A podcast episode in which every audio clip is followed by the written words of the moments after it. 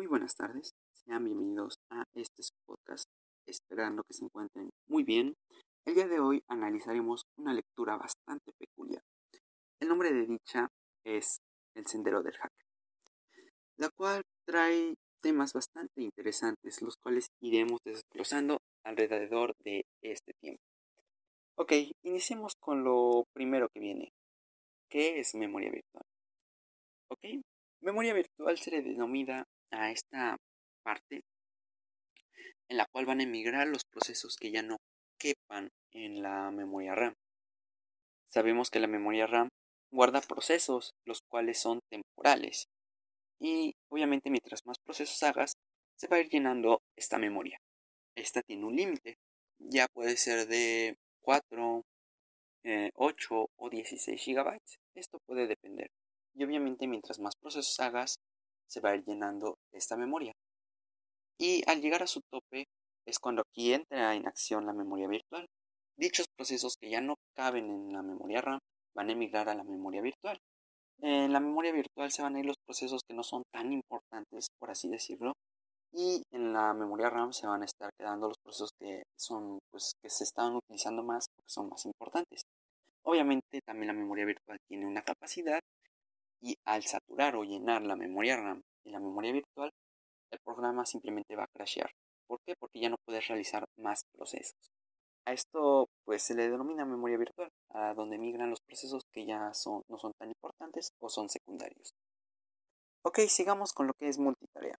Multitarea va de la mano con lo que es o explicamos que era memoria virtual, ya que eh, la multitarea son aquellos procesos que podemos realizar al mismo tiempo, ya sea abrir un procesador de textos como Word y abrir un navegador como Google y utilizarlos al mismo tiempo, escuchar música, abrir un juego, todas estas son multi, multitareas, hacer varias cosas al mismo tiempo, los cuales estos procesos van a ir a la memoria, a la memoria RAM y posteriormente a la memoria virtual. A eso se le denomina multitarea. Ahora vayamos con lo que es multiusuario. El multiusuario va más allá de lo que es, va más enfocado a lo que son las redes, debido a que son las veces que podemos usar una máquina, estar varias máquinas conectados al mismo tiempo, en tiempo real. A esto se le denomina multiusuario, poder usar varias computadoras y estar conectadas, interconectadas al mismo tiempo en una red. Pero bueno, pasemos a lo siguiente. ¿Qué es la arquitectura de un ¿Cuál es la arquitectura de un sistema operativo? Bueno, esta se divide en tres, el kernel, el shell y las utilidades. Eh, estos tres componentes son las que componen un sistema operativo, son la base de cualquier sistema operativo, ya sea Unix, ya sea Linux o Windows o cualquier otro, toda de la rama de Linux o los sistemas operativos de Apple todos, todos están construidos en base de estos tres, estas tres partes. ¿Ok? La primera, la primera de ellas, y yo creo que la más importante, es el kernel, el cual es el corazón del sistema operativo, el responsable de encontrar el hardware y asignar diferentes recursos a los procesos. En pocas palabras, es el núcleo, lo más importante, es lo que le da vida al sistema operativo. Y el mejor ejemplo para definir al kernel sería Linux. Porque sí, Linux no es todo el sistema operativo, debido a que Linux originalmente solo era el kernel, que es el núcleo del sistema operativo, pero sin las otras dos partes, el kernel prácticamente no nos sirve para nada. Eh, Linux es el mejor ejemplo del cual puede describir qué es el kernel, el cual es el que hace, pues prácticamente le da vida al sistema operativo. La siguiente parte es el shell, el shell es el intérprete de comandos y generalmente el que interactúa con los usuarios. Sí, porque el shell es lo que nosotros usamos el teclado, nosotros damos órdenes con el teclado y el shell es esta parte encargada la cual da órdenes al computador. Por ejemplo, nosotros decimos copiar y pegar, control C, control V, y el shell interpreta estos comandos para que el computador pueda ejecutarlos. Eh, prácticamente esa es la función del shell. Y ahora vayamos con la última, pero no menos importante, la cual es utilidades. la cual va a ser la encargada de gestionar todos los archivos que tenemos en nuestra computadora, ya sea desde carpetas, fotos, videos, aplicaciones, videos, todo eso. No es que digamos lo más esencial, pero es parte de un sistema operativo. Y el mejor ejemplo para poder explicar lo que es utilidades y shell sería lo que fue el proyecto GNU, eh, desarrollado por Richard Stallman. Eh, este hombre eh, creó, este, creó el shell, creó un shell y las utilidades, pero le faltaba un kernel, el cual Linus Torvalds fue el encargado de realizar el, un kernel, el cual es denominado o, o llamó Linux. Pues por eso que en general el sistema operativo Linux no solo es Linux, es Linux GNU o GNU Linux. La verdad no recuerdo muy bien, pero así es el nombre completo. Debido a que Linux solo es el kernel y las utilidades y el shell son la demás parte que creó esta persona que se llama Richard Stallman. Ambos se juntaron y crearon este sistema operativo que es eh, Linux. Esta es la, mejor representación para, el mejor ejemplo para representar cómo se conforma un sistema operativo. Desde que no solo necesitas el kernel, no solo necesitas el shell ni las utilidades, necesitas los tres para formar un sistema operativo. Y actualmente es uno de los mejores sistemas operativos Linux para poder programar y poder este, eh, tener este, sistemas operativos especializados para ciertas áreas es el mejor ejemplo que pude encontrar para poder representar esto que es la arquitectura de un sistema operativo. Ahora cambiemos un poco más el tema. Hablemos sobre lo más básico que debemos saber sobre redes. Las redes son un conjunto de conexiones físicas y programas informáticos que son utilizados para conectar dos o más computadoras. La conexión puede ser por cable o inalámbrica. El ejemplo más simple y más común que podemos dar es la conexión Wi-Fi o Internet, la entrada a Internet. Puede ser por conexión Wi-Fi, como dije, de manera inalámbrica, o puede ser vía Internet por conexión por un cable, un cable vía Internet conectado, por ejemplo, de la computadora al router. Esta sería una conexión física a través de cableado. O puede ser modo Wi-Fi. Ese es el ejemplo más común de tipos de redes.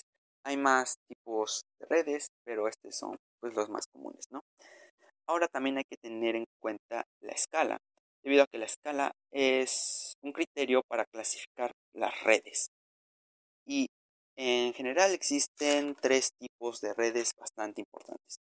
Por la primera de ellas es la red LAN, la cual pues, utilizamos normalmente, es la red que se utiliza en las casas, en el hogar, debido a que pues, solo abarca este, kilómetros, bueno, solo abarca, abarca muy poco espacio, la, el rango de, del área que abarca es muy pequeño, es de los más pequeños que existen. Es por eso que se utiliza más que nada en, los hogares o en las casas donde no necesitas una conexión muy amplia, no necesitas tanto que digamos, es solo una casa, no necesitas tanto. Esto se denominaría la red LAN, que son de las más pequeñas. Ahora vayamos con la red MAN. Son las, aquellas que cubren un área mayor que la red LAN y menor que la red LAN, que esa la veremos en un momento. La única diferencia que vimos anteriormente es el tamaño. Estas pueden ser públicas o privadas y pueden abarcar desde oficinas, simples oficinas, a edificios completos. Pueden abarcar este, de oficinas hasta edificios completos. La única diferencia es el tamaño. Ahora expliquemos lo que es la red WAN. La red WAN. La red WAN, igual que la red LAN y la red MAN, la única diferencia es el tamaño. Esta abarca un área, este, un área geométrica relativamente extensa. Este tipo de redes suelen ser públicas, es decir, que pues, pueden ser compartidas por, varias, por varios usuarios pueden abarcar desde, desde pues, em, ciudades hasta continentes completos. O sea, esta es una de las mayores que tienen un rango muy, pero muy amplio. Estas suelen alimentar ciudades, países o continentes. Esto puede variar. pero es de las redes más grandes y extensas que existen eh, en la actualidad. Bueno, ahora hablaremos sobre las capas de red, según el modelo OSI.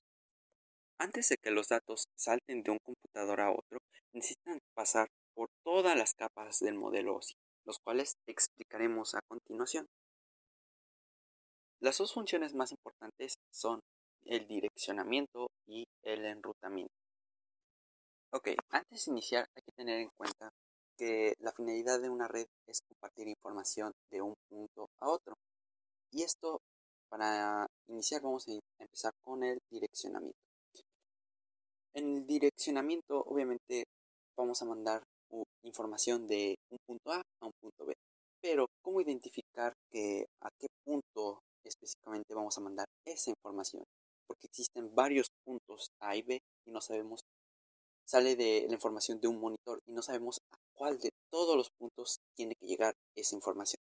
Es por eso que que existe el direccionamiento IP, el cual nos va a permitir identificar eh, los computadores o todos los dispositivos con un código, el cual es, va a ser único y nos va a ayudar a encontrar exactamente a qué dispositivo hay que entregar o tiene que llegar esa información a través de la red. Este se le denominaría este direccionamiento IP y cada computadora, teléfono o cualquier aparato que pueda conectarse a una red debe tener una dirección IP para poder mandar información a ese punto o que de ese punto salga información para mandarlo a otro punto. Debe tener este debe tener esta dirección para poder para que pueda recibir y pueda mandar información y así no exista ningún ningún error, porque puede ser que manden la información mal y manden la información y llega a otro punto.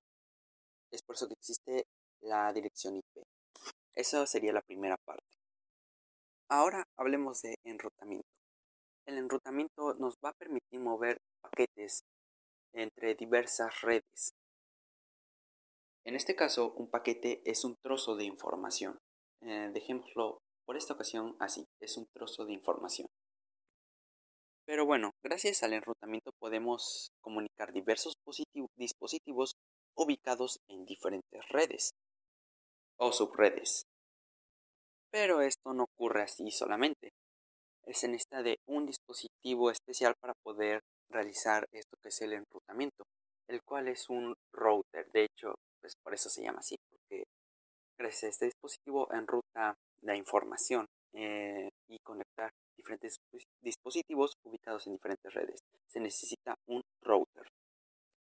Otra cosa que hay que mencionar es que el router debe ser capaz de poder eh, identificar eh, la dirección IP, debido a que, como su nombre lo dice, el router debe redireccionar la información a la mejor ruta posible, debido a que sin él la información viaja por bastantes lugares y tiene que cruzar varios caminos. Con el router esto se elimina y direcciona la información o el paquete a la mejor, eh, la mejor ruta posible. Ese se podría decir que es el trabajo del router. Y bueno, estos serían algunos de los temas que abarca esta gran lectura que es extensa, que es el camino del hacker. No, en conclusión podemos decir, los routers nos ayudan a poder direccionar información fuera de nuestra red local. Esa es su función. Y bueno, hay muchos más temas que podemos seguir este, analizando porque de verdad está todo este texto, toda esta lectura es bastante extensa, pero estos son algunos de los temas que a mí me parecieron más importantes y los cuales me les pude entender mucho mejor y es por eso que los puedo explicar en este podcast. De antemano agradezco su atención y espero poderlos ver eh, en otra ocasión. Hasta la próxima.